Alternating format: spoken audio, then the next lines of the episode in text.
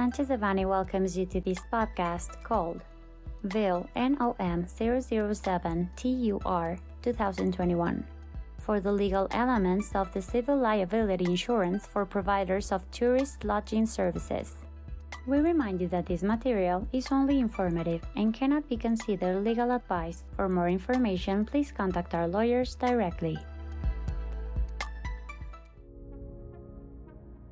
On February 25, 2022, was published on the Federal Official Gazette the bill for the official Mexican standard PROY NOM 007 TUR 2021 entitled On the Ruling Elements of the Civil Liability Insurance that Tourism and Lodging Service Providers Must Purchase for the Protection and Safety of Tourists or Users. Among the main aspects to be contained within said veil are the scope of application aimed at providers of tourist lodging services, making them liable to guests or tourists for any damages caused by the provision of its tourist lodging services and the contracted complementary services. This bill contemplates the minimum requirements that must be satisfied by the civil liability insurance agreement that every provider of tourist lodging services must enter into with an insurance company, among which the following stand out 1.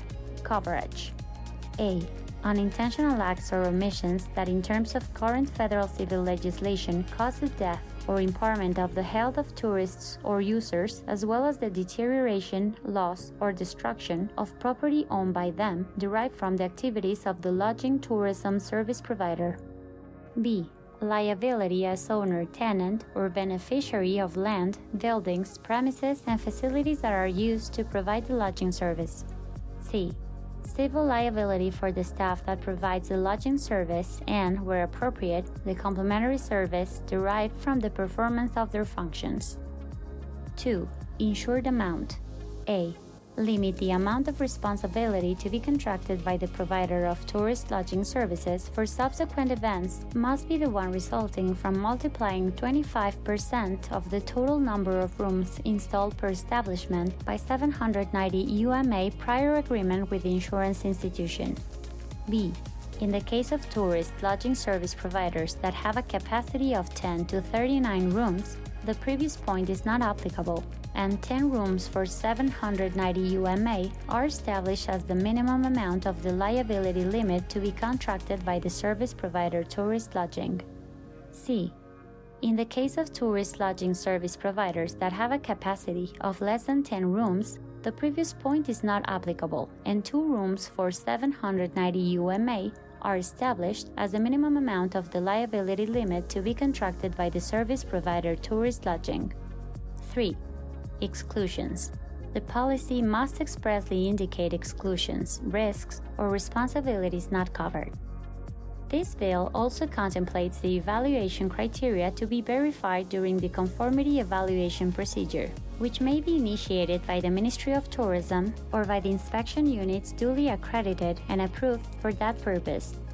Set criteria aimed at verifying the general and specific provisions of the insurance contract are systematized within Table 1 of said bill.